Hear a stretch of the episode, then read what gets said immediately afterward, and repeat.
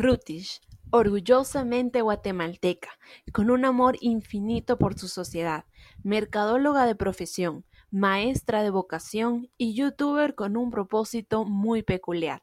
Actualmente tiene 21 años y es mamá de una pequeña hámster. Bienvenidos al podcast Marketing for You. Soy Daniela Montenegro y estoy muy feliz de tenerte aquí, porque juntos aprenderemos algo nuevo. Prepárate para conocer tips, aprender sobre estrategias y vivir una experiencia full marketing. Hola, hola, ¿cómo están? Bienvenidos a un nuevo episodio de este podcast. Hoy estoy muy emocionada porque vamos a hablar sobre un tema muy en tendencia, sobre una red que consumimos todo el día, bueno, no todo el día, pero sí todos los días. Y pues yo creo que ya muchos están imaginando sobre qué red es y esta es YouTube. Pero para hablar de YouTube, yo quería invitar y platicar con alguien que sabe cómo funciona todo el mundo de YouTube, porque yo no soy youtuber ni sé cómo es la estrategia en sí de YouTube. Así que para hoy, para eso les traje el día de hoy a una entrevistada muy especial que, pues, más que conocer sobre la estrategia de YouTube, es youtuber y vamos a conocer de primera mano cómo funciona todo el mundo de YouTube. Así que bienvenida Rutish, ¿cómo estás? Hola, hola, ¿cómo estás, Dani? Pues estoy muy bien, gracias. Ahorita pues en mi casa por obvias razones, ¿verdad? Nos encontramos en, en cuarentena, pero muy agradecida contigo. Eh, de verdad, gracias por esta oportunidad. También estoy muy contenta, un poquito nerviosa, pero, pero muy contenta. Así que gracias, Dani gracias a ti por aceptar la invitación. Para la audiencia, Rutish es el nombre, la marca, mejor dicho, de la entrevistada del día de hoy, pero no es su nombre real. Entonces, contanos cuál es tu nombre real y de dónde salió Rutish o por qué tú decidiste que tu marca fuera Rutish. Fíjate que mi nombre real es Ruth, yo me llamo Ruth Noemi. Entonces, fue hace muchísimos años cuando yo abrí Instagram. Eh, realmente no sé cómo, fue que se, se creó ese nombre. Yo estaba tratando de poner Ruth, Ruth Noemí, eh, Ruti, Rutita en Instagram y nada se podía y nada se podía y nada se podía y yo así como cansada. Y entonces se me ocurrió poner Rutish. Yo dije, bueno, Rutish, nunca he escuchado que a alguien, a una Ruth le digan Rutish. Todas las Ruth son como Rutía, Rutita. Yo dije, bueno, no he escuchado que alguna Ruth le digan Rutish, entonces puse Rutish. Y cuando yo sentí todo el mundo en el colegio eh, me empezó a llamar así, Rutis, Rutis, Rutis, y hasta los maestros y todo el mundo me empezaba a llamar así. Entonces, prácticamente me quedó, me quedó ese nombre. Pero mi nombre real es Ruth Noemi. O sea que fue cosa del destino. Sí, fue, o sea, no, no fue algo planeado que yo lo haya empezado a construir desde hace mucho, sino que fue como un nombrecito que yo sentí que sonaba bien, sentí que era único porque nunca en mi vida había escuchado que a alguna Ruth le dijeran así, entonces yo lo consideré como mío y entonces hasta la fecha soy Rutish para todo el mundo. Muy bien, ya sabemos la historia. Va, y ahora, Ruth, ¿cómo, te, cómo querés que te digamos en el podcast? ¿Rutish o Ruth? Rutish está bien. Va, entonces, Rutish, si te preguntaran quién es Rutish en cinco palabras, ¿qué palabras usarías? Uf, yo diría que mm, para empezar, algo bien especial y bien bonito, mercadóloga. Creo que es eh, una carrera increíble de la que no me arrepiento nunca de haber seguido. Soy mercadóloga, soy una persona soñadora, muy amable, soy muy consciente de todos, de todas las oportunidades que yo tengo en esta vida y muy agradecida. Entonces, en esas cinco palabras yo diría que soy. Palabras fuertes, la verdad, con mucha fuerza todas las palabras. bueno, y contanos un poco a qué te dedicas actualmente y cómo repartís tu tiempo. Bueno, actualmente como ya no estoy estudiando en la, en la universidad, yo terminé mi, mi, carrera, podríamos decir, no estoy graduada, me falta eh, realizar el privado. Pero eh, como ya no estoy yendo a la universidad, pues actualmente me dedico a trabajar. Eh, sin embargo, obviamente pues estamos en una emergencia de salud pública y, y como estamos en cuarentena, pues no trabajo todo el día. Actualmente estoy trabajando hasta la una, trabajo de lunes a viernes eh, desde hace dos años y medio, casi tres años estoy trabajando. Entonces, lo que hago es trabajar y prácticamente lo que, lo que estoy en redes sociales es YouTube. Hago YouTube, hago videos para, para YouTube. Entonces me dedico a, hacer videos. Es eh, desde un guion, desde una planificación, desde la grabación hasta la parte de, de edición. Entonces me dedico a eso. Me consume bastante tiempo. Me imagino, me imagino. Y ya que mencionaste que te dedicas a YouTube, pues realmente es el tema principal que vamos a tratar en el episodio del día de hoy. Y es cómo, o sea, pues es toda una serie de preguntas para que nos contes tu experiencia sobre YouTube.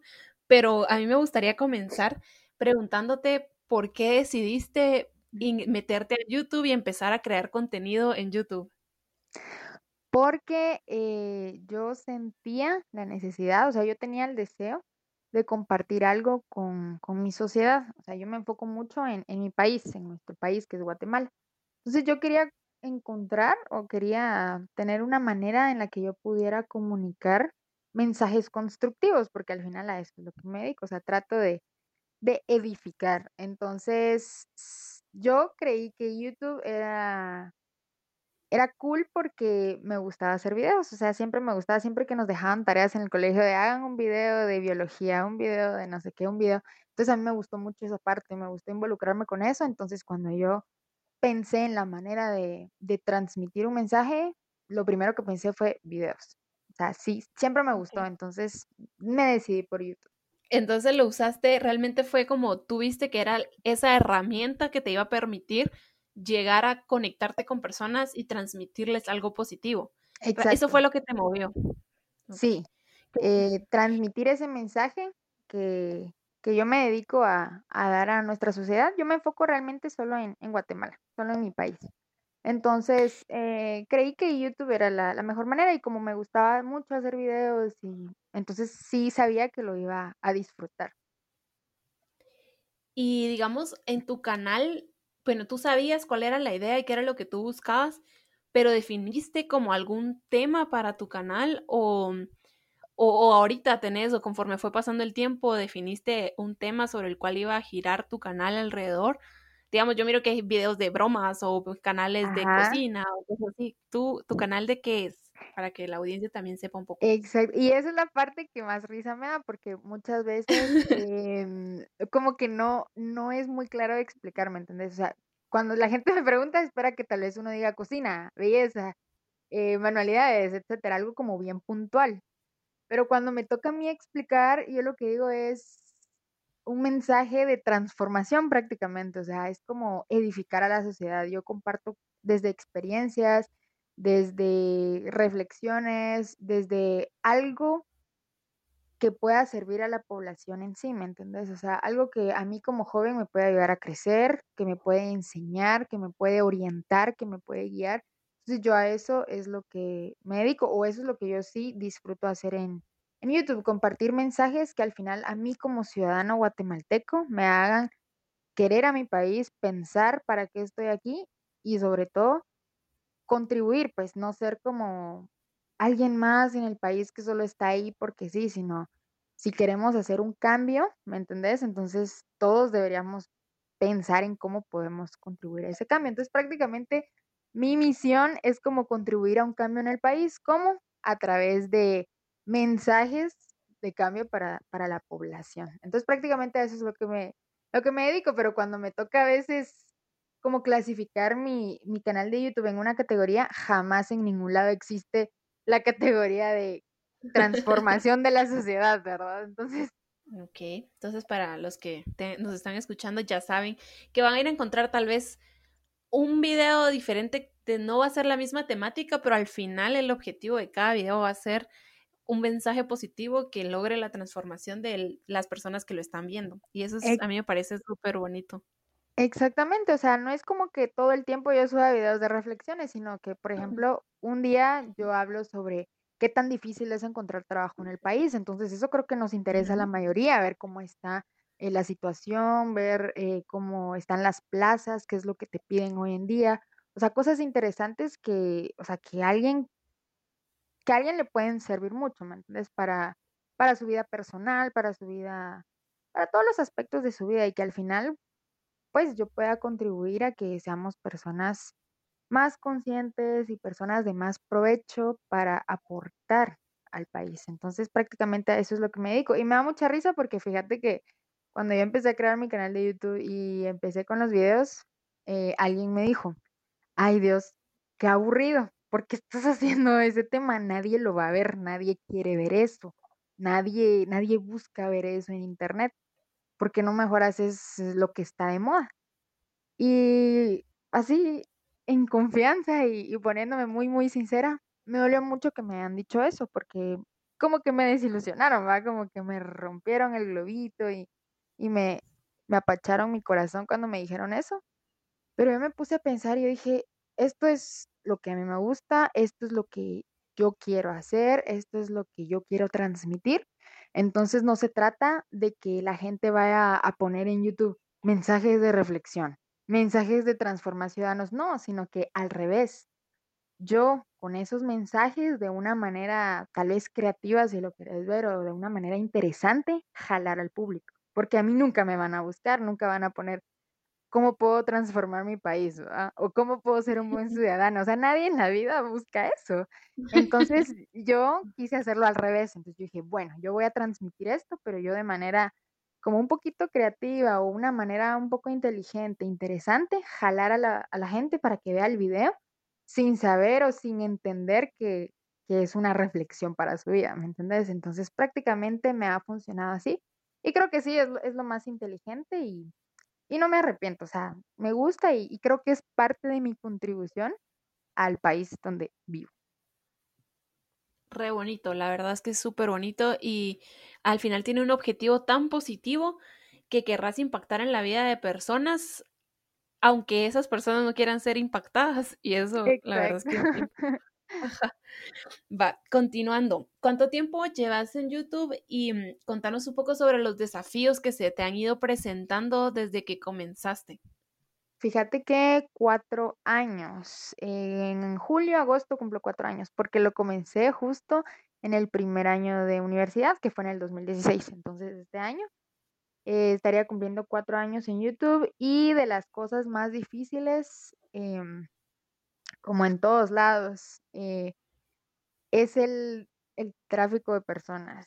Em, cuesta un poquito muchas veces porque todas las redes sociales tienen sus, sus propias como estrategias o sus propios desafíos, sus propias limitantes. Entonces, YouTube no es lo mismo que todas las otras redes sociales donde chateamos. Entonces, YouTube es para atraer a través de, de videos, de títulos, de una imagen en miniatura, entonces, eso es lo que me ha costado, tratar de no hacer lo que todos hacen, ¿me entiendes? Tratar de no unirme a la tendencia, sino que yo con mis propios medios o con mi misma creatividad tratar de jalar a la gente. Y eso es, eh, es bastante difícil, no, no es fácil. He hecho con otros youtubers hablando de algún tema eh, serio o algunas veces algún reto o algo más dinámico y está bien porque obviamente el, contenido debe ser siempre variado, un poco atractivo, sin perder al final el objetivo.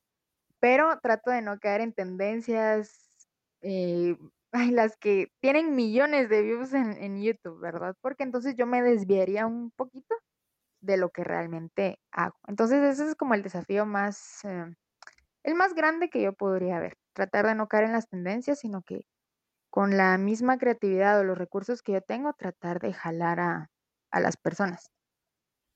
Es como ir contra la corriente un poco, ¿verdad? Sí. Pero al final, igual puede ser que el crecimiento va a ser un poco más lento que ir con la masa hacia la misma cosa, pero va a ser muchísimo más segmentado y la gente que te sigue es porque de verdad le gusta tu contenido y es súper fidelizada.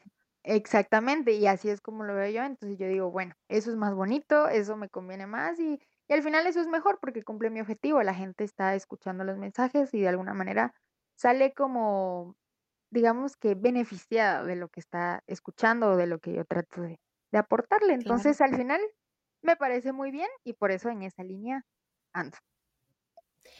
Y mm, digamos, para promocionar tu canal o qué, bueno, no sé si has pautado, pero qué estrategias has usado de marketing para lograr el crecimiento de tu canal y aumentar ese tráfico que es lo que le da vida a los videos. Fíjate que pauta como tal no he hecho, por lo mismo, fíjate que yo siento que como personas eh, tenemos limitantes. Entonces yo, en lo personal, yo, Ruth, tengo una limitante, bueno, desde, desde que inicié mi canal de YouTube he tenido una limitante muy, muy grande, que ha sido como la vergüenza, la pena. Entonces yo no me atrevo a pautar mi canal, ¿me entendés? O sea, no me atrevo a pautar y que la gente se entere que yo tengo un canal en YouTube, sino que lo hago un poquito más orgánico y sí, es más lento, como tú decías, es más lento, pero trato de hacerlo a través de mis otras redes sociales, que son Instagram, que es, digamos, donde estoy un poco más activa.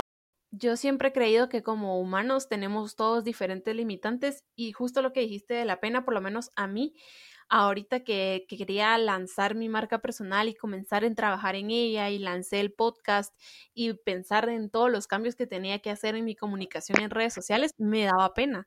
Y cuando y, lo peor es que cuando pensaba en, la pena que me daba, se me vienen a la cabeza siempre como ciertas personas que me da pena que me critiquen o que digan algo de mí. Y, y sí, o sea, realmente yo te entiendo un montón porque yo siento que como que abrir las puertas de quien uno es a las demás personas y contar y hablar es como bien difícil. Pues es algo en lo que uno realmente va trabajando, se trabaja todos los días, pero a veces hasta los propios papás, uno siente como esa pena de mira mi video o escuchar mi podcast o dame feedback. Es como, no sé. es bien ¿verdad?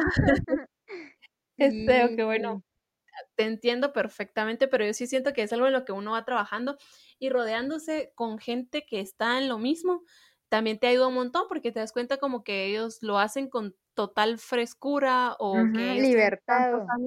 Ajá. Y entonces tú dices, bueno, si ellos pueden, pues, ¿por qué no voy a poder yo? Pues, sí, exactamente. Y eso ayuda mucho, rodearte de la gente o acercarte a la gente que miras que no, no tiene pena de hacer las cosas. Y entonces uno se anima también, entonces. Eso me ha ayudado también bastante. Pero bueno, entonces dijimos que en cuanto a estrategias, pues te ha funcionado eso de eh, hacer colaboraciones con otros youtubers o con otras personas del medio. Sí, y en temas de... Asistir a eventos.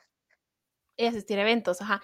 Y digamos, cuando haces un video, ¿cómo haces para colocarle el título o el nombre al video? ¿Haces algún tipo de investigación de palabras clave, de, de copywriting o, o algo estratégico para que cuando busquen un tema parecido salga tu video?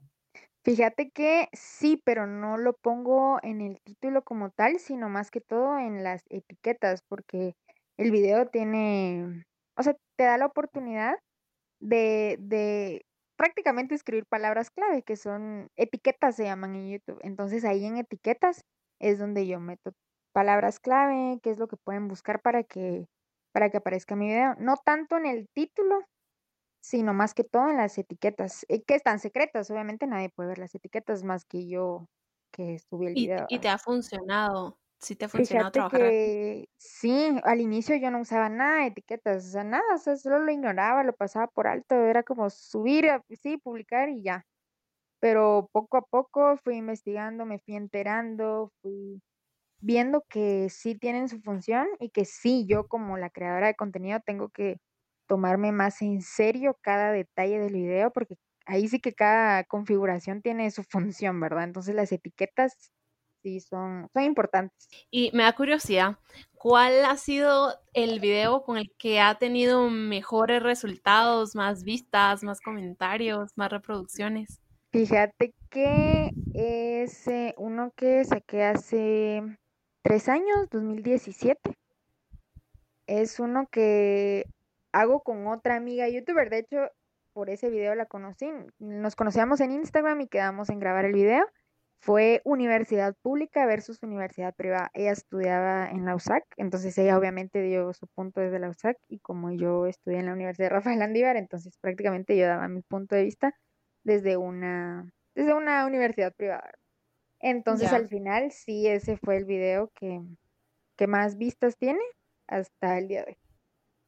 Uy, la verdad es que sí es un tema como bien interesante de tocarlo y que no, lo he visto, pero me imagino que debe haber sido como una conversación amistosa hablando de los dos puntos a favor y de los en contra, pues porque una universidad privada tampoco es que sea todo color de rosa, todos tenemos cosas buenas y cosas malas. Cosas malas. Y es que fíjate que fue más que todo, salió de, de una foto de Facebook. Como en Facebook la gente siempre saca cosas como para pelear, ¿verdad? Entonces sacaron una foto eh, dando los, las ventajas y desventajas, pero más que todo eran mitos, ¿verdad? De universidad pública y universidad privada. Entonces el video se trataba de desmentir, de decir si esos mitos eran reales o, o no, ¿verdad? O eran puras suposiciones. Entonces, o sea, la gente busca universidad, busca público, busca USAC, busca URL, o sea, busca ver ese tipo de cosas. Entonces, ese video, fíjate que sí ha sido el que, el que más vistas ha tenido hasta, hasta el día de hoy. ¿Tenés alguna anécdota de alguna colaboración que te haya, que te haya marcado, que te haya dejado una anécdota o de la grabación de algún video que también hayas guardado como una anécdota muy interesante que querrás compartir? Fíjate que sí, hubo un evento de, de youtubers, o sea, da risa de decirlo, ahí da risa escucharlo, pero hubo un evento de, de YouTube en, en ese mismo año, en ese mismo año, en el 2017. No sé si, si han escuchado que a nivel mundial existe un YouTube Rewind, donde recolectan o llaman a todos los, los mejores YouTubers de todo el mundo. Sí y que se unen para hacer un video como de las tendencias del año y así, ¿va? pero salen obviamente youtubers muy reconocidos. Entonces acá en Guatemala intentaron hacer lo mismo, ¿me entiendes? Hicieron un YouTube Rewind, pero de Guatemala.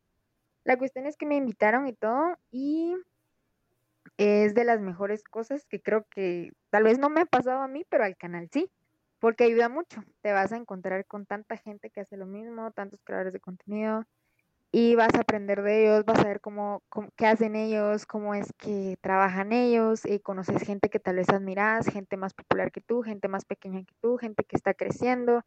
Y entonces al final todas esas amistades, esas conversaciones, esos contactos, uff, sirven. es lo que te, te ayuda mucho a, ir creciendo. Ay, qué bien eso.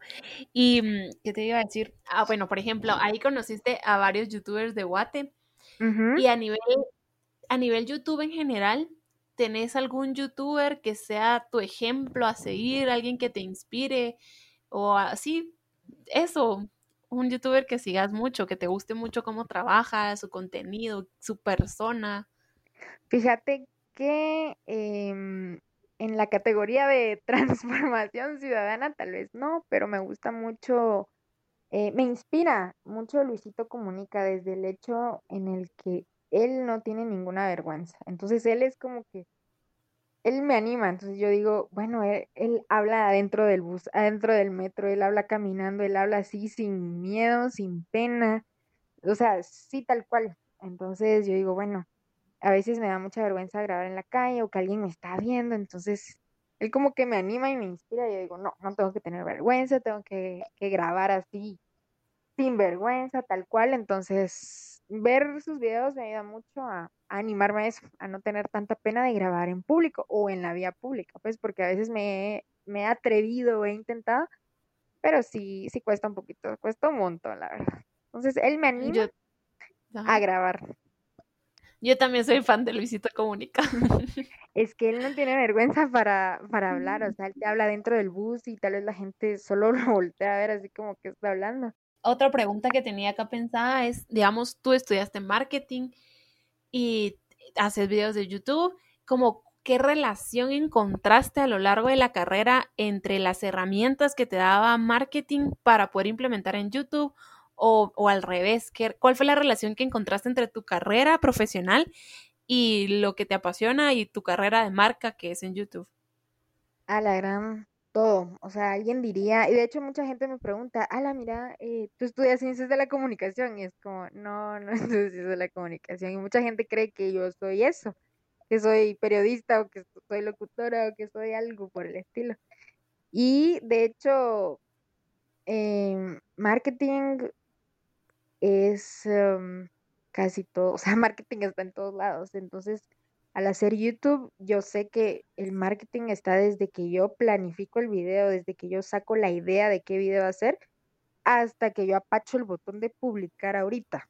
O sea, está en todo el proceso. La mercadotecnia está desde que yo planifico, yo escribo, yo tomo en cuenta esto, lo otro, yo veo qué es lo que está pasando ahorita, tomo las tendencias en temas, en temas actuales, desde que grabo, de qué manera lo voy a hacer, de qué manera es un poco atractivo para, para la gente que lo está viendo y desde la edición también. Entonces me gusta mucho ver ediciones a veces de, otros, de otras personas, eh, qué es lo que llama la atención, cómo hacer un video menos aburrido, si hablo mucho, cómo puedo hacer que no se note que estoy hablando mucho, sino que la edición sea tan mágica que no se note que estoy dando un discurso largo y que no sea aburrido.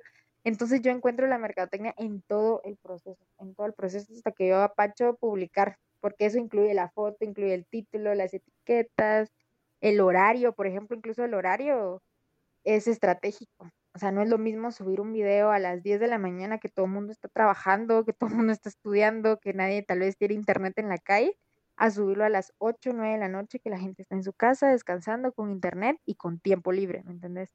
Entonces, marketing está en todo el proceso.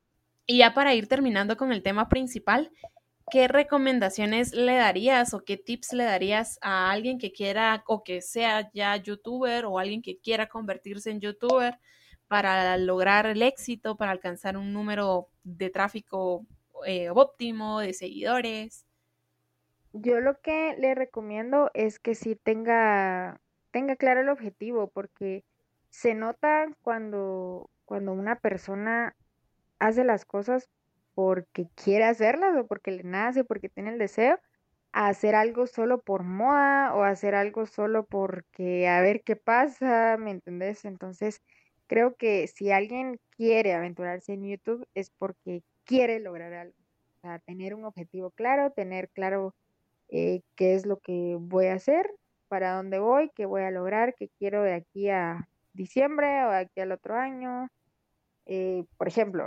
Entonces, eh, tener claro qué es lo que, lo que se quiere hacer, porque si no, eh, las personas se desvían o lo más común que pasa, tengo tantos amigos ex youtubers porque comenzaron con todo y después mm, se vino abajo y ya. Entonces, o sea, no, no está el compromiso, no está el, el objetivo claro. Claro, estoy totalmente de acuerdo contigo si no sabemos por qué nos decidimos meter o con qué objetivo nos metemos a una plataforma, pues como que vas ahí sin camino y lo que tú dices, ¿verdad? Y tú que conoces la experiencia de muchos que empezaron así y, después en el camino ya, ya, ya no. Ajá. Bueno, pues terminamos con el tema principal que es YouTube, o que era YouTube, mejor dicho. Espero que les haya servido a toda la audiencia. Creo que conocer las experiencias tan personales de las personas que se dedican a un mundo tan visual y que tan tú sabes lo que pasa en el video y de ahí para atrás nada, qué fue lo que movió a esa persona, qué le inspiró, cuál es su objetivo, como que nos hace entender más y tal vez que nos guste más y que, no, que tengamos más razones para ver y para seguir a determinada persona o determinado youtuber. Yo los invito a todos a seguir a Rutish. Rutish, ¿Cuál es tu, tu, tu ruta, tu red social preferida? Mi red social preferida es Instagram. Paso más tiempo ahí. Realmente paso más tiempo ahí que en Facebook. Entonces, definitivamente, Instagram. Ok. Y contanos o decirle a la audiencia cómo te puede encontrar en Instagram y en YouTube, obviamente, porque, pues sí, cómo te puede encontrar en esos dos. Eh, me encuentran como Rutish en los dos lados. Mi canal eh, se llama Rutish y mi Instagram es arroba Rutish guion bajo al final. Ok, entonces ya saben, todos a seguir a Rutish. Una pregunta que le hago a todos mis entrevistados, clave. ¿Quién crees tú que debería ser el próximo entrevistado en este podcast? Yo creo que mm, em, un amigo que yo admiro mucho, que conocí el año pasado, que es eh, Estuardo Juárez, es fundador del restaurante Ay Carmela, que está en Misco, no sé si alguien lo ha escuchado. Se ha vuelto popular en redes sociales desde hace, desde hace más o menos un año, se ha vuelto muy popular, Ay Carmela. Es un restaurante que está en Misco. Eh, Estuardo Juárez se llama el fundador, es un muchacho, eh, bueno, lógicamente emprendedor, ¿verdad? Pero su historia eh, del éxito de Ay Carmela viene después de otros fracasos, de bastantes fracasos con otras empresas. Entonces, eh, a mí sí se me hace muy interesante su historia y Me gusta mucho el tipo de marketing que utilizan en iCarmela para destacar en las redes sociales. Es algo que admiro mucho, que, que me parece bastante creativo, bastante bien, entonces creo que es, creo que es de admirar. Es muy, muy cool. Yo lo sigo a él en su cuenta personal y la cuenta del restaurante y la verdad es que sí. O sea, la forma, la estrategia digital que han utilizado para darse a conocer en redes sociales, buenísima. Yo los conocí en redes sociales, se me antojó la comida y, fui. Al final, nadie me habló de ay Carmelas ni nada, sino que me, enganchó tanto en las redes sociales que fui a probar la comida y es rica. Ajá. Qué bueno que lo conoces. Sí, fíjate que sí, lo conozco, de hecho también por, por esto de, de YouTube y todo, eh, lo he ido a buscar un par de veces y e incluso eh, teníamos pendiente un video, pero eh, con todo esto de la cuarentena y, él es bastante ocupado, pero es muy interesante toda su historia. Yo lo conocí en, en una conferencia que él dio porque a él también lo invitan de otros lugares a contar la historia porque es muy, muy inspiradora. Total, bueno, ya tenemos a Estuardo Juárez en la lista para los próximos entrevistados. Esperamos que podamos conseguir la entrevista para este podcast. Bueno, y ahora te dejo pues un espacio para que le des algún mensaje a la audiencia que te gustaría darles sobre cualquier cosa. El espacio es tuyo. Gracias, Dani. Bueno, yo lo que le diría a todas las personas que están escuchando este podcast es que independientemente de lo que les gusta hacer en esta vida, su pasión, su carrera, no importa a lo que se dediquen, creo que todos con todo lo que sabemos hacer, con nuestro conocimiento, nuestras habilidades, podemos contribuir a que nuestra sociedad sea mejor, porque yo sé que todos tenemos algo en mente que no nos gusta de nuestro país. Entonces yo creo que sí podemos contribuir todos, podemos aportar desde nuestras habilidades, nuestro conocimiento, todo lo que nosotros podamos hacer, nuestras carreras, podemos aportar y podemos contribuir a que esta sociedad al final pueda ser mejor de lo que es hoy en día. Porque estoy segura que nadie está 100% satisfecho ni 100% contento con la sociedad que somos hoy en día. Únicamente ese es mi mensaje para el podcast de Dani. Ok, buenísimo, la verdad es que sí. No estamos conformes con muchas cosas, pero la, la, lo más importante es que si no estás conforme con algo, ¿qué vas a hacer vos para lograr que esa situación cambie, mejore? Y al final es la idea principal de tus videos, por lo que yo entendí, y por eso es que me gustó un montón, como siento que este podcast va a ser como bien poderoso para las personas que lo escuchen, porque escuchar a una persona tan joven, con objetivos tan claros y con mensajes tan positivos para transmitir, viéndolos en sus videos y ahora escuchándote acá, yo creo que va a ser muy, muy bueno. Y ahora para terminar, pues ya tenemos un experimento que yo he estado haciendo con todos mis entrevistados para ver el posicionamiento de marca de algunos productos. Entonces yo te voy a dar, decir a ti los productos y tú me vas a decir la primera palabra, el, perdón, la primera marca que se te venga a la mente. Ah, ok, está bien. El primero es jabón de cuerpo. Ay, Protex. El segundo es vehículo. Mm, Nissan. Shampoo. Johnson Baby. Celulares. Samsung. Tenis. Eh, Adidas. Y cerveza. Gallo. Ok. Va, buenísimo, buenísimo. Después de unos buenos, buen, buen número de entrevistados, voy a ver qué resultados me dio este experimento. Bueno, pues con esto terminamos. Eh, realmente te agradezco un montón que has aceptado la invitación de participar en este podcast. Creo que nos diste una muy bonita lección a todos sobre los mensajes que podemos transmitir, que, real, que tal vez, o sea, que tienen un objetivo para nosotros, pero que podemos lograr algo más que el beneficio para cada persona, sino que tú en este caso lo que buscas es lograr esa transformación ciudadana que al final no te va a ayudar solo a ti y a tu marca personal, sino que a un montón de gente más. Entonces te agradezco un montón. La verdad es que la lección estuvo muy bonita. Invito a toda la audiencia a que vayan a seguir el canal de Rutish, que la sigan en sus redes sociales, que vean sus videos, que los compartan, que comenten, que aprendan Igual nos pueden dar feedback sobre este episodio del podcast. Ustedes ya saben que yo soy todo oídos.